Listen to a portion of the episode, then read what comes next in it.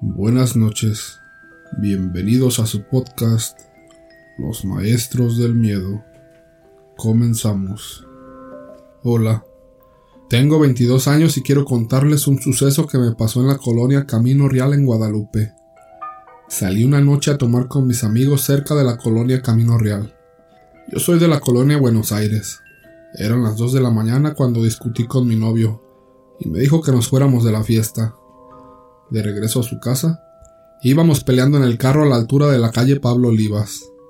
Le dije que mejor me dejara en casa de mi prima que vive en la colonia Camino Real, a lo cual accedió. Me dejó en una plaza que quedaba enfrente para marcarle a mi prima, para que me abriera y él solo se dio la vuelta y se fue. Ahí comienza lo interesante. La verdad yo andaba un poco tomada, pero puedo asegurar que todo lo que vi fue real. Era exactamente las 3 de la mañana, cuando le marcaba a mi prima pero no me contestaba. En eso, una persona con aspecto de señora religiosa o católica, vestía falda larga y como un chal. Se me acercó muy amable y me dijo un hola. Yo solo la vi y ella me dijo, ¿te peleaste con tu novio? Es muy noche para que estés aquí sola. Yo contesté, sí, pero aquí vive mi prima, solo que la estoy marcando. Ella me dijo, bueno, te espero a que entres. Es muy noche y yo vivo aquí muy cerca. Mientras yo le mandaba mensajes a mi prima que no me contestaba ni uno, empecé a escuchar cómo la señora hacía un ruido como cuando estás desesperado, moviendo el pie de arriba hacia abajo. Pero lo de ella no se escuchaba como un simple pie, se escuchaba como una pata de animal, como la de los caballos o las cabras. No sé, ese sonido, mi cuerpo se heló, la sangre se me fue a los pies y mi corazón lo sentía en la boca. Yo estaba agachada con el celular. Ahí reaccioné y empecé a pensar. Son las tres. ¿Qué hace alguien aquí? Cuando la volteé a ver muy lento y me dijo, ¿pasa algo? Con una sonrisa que jamás olvidaré.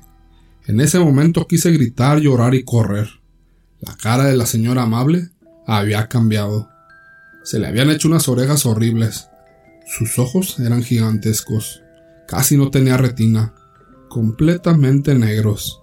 En ese preciso momento veo el carro de mi novio dar la vuelta y empecé a llorar. Solo escuché cómo aquella cosa corría con sus patas, que juro que eran de caballo o cabra.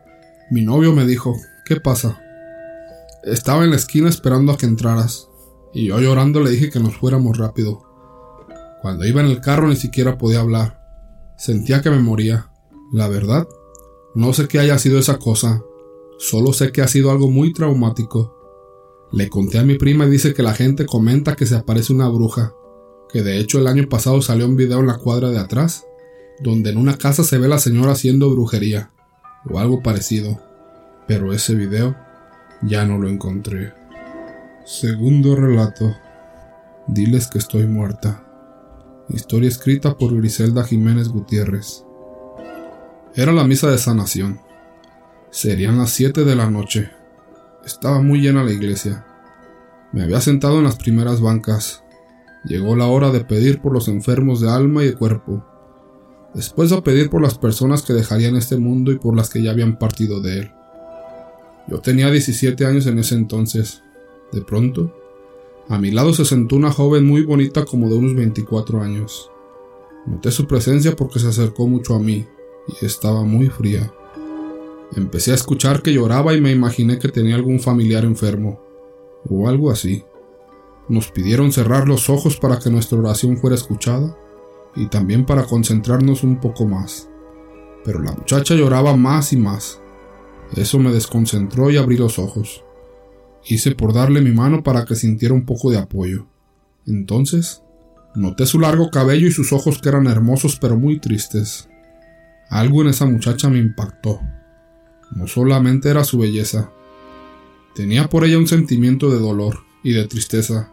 Quería abrazarla, pero solo le dije, ¿Estás bien? Ella volteó a mirarme y me dijo, Dile a mi familia que estoy muerta. En ese momento alguien se acercó y me dijo, Cierra los ojos. Yo instintivamente los cerré, y cuando escuché que se retiraba la persona que me había pedido que cerrara los ojos, los volví a abrir para mirar a la muchacha, y ya no estaba ahí. En su lugar estaba una de las catequistas. Le pregunté. ¿Y la muchacha que estaba aquí? La catequista me dijo. ¿Cuál muchacha? Si yo he estado aquí a tu lado todo el tiempo. Yo empecé a buscar a la joven por todas partes, pero no la vi. Ya no estaba ahí. En eso pasó el sacerdote echando agua bendita de fila en fila, y cuando bajé la mirada al suelo, se había formado un rostro en el piso y el nombre de América. Le dije a las personas que estaban cerca que si veían lo que se había formado en el piso, y me decían sí, un rostro de mujer y un nombre. Lo único que hice en ese momento fue pedir por su descanso eterno, pues cómo saber quién era su familia, y no sabía qué hacer. Yo tan solo tenía 17 años y mucho miedo.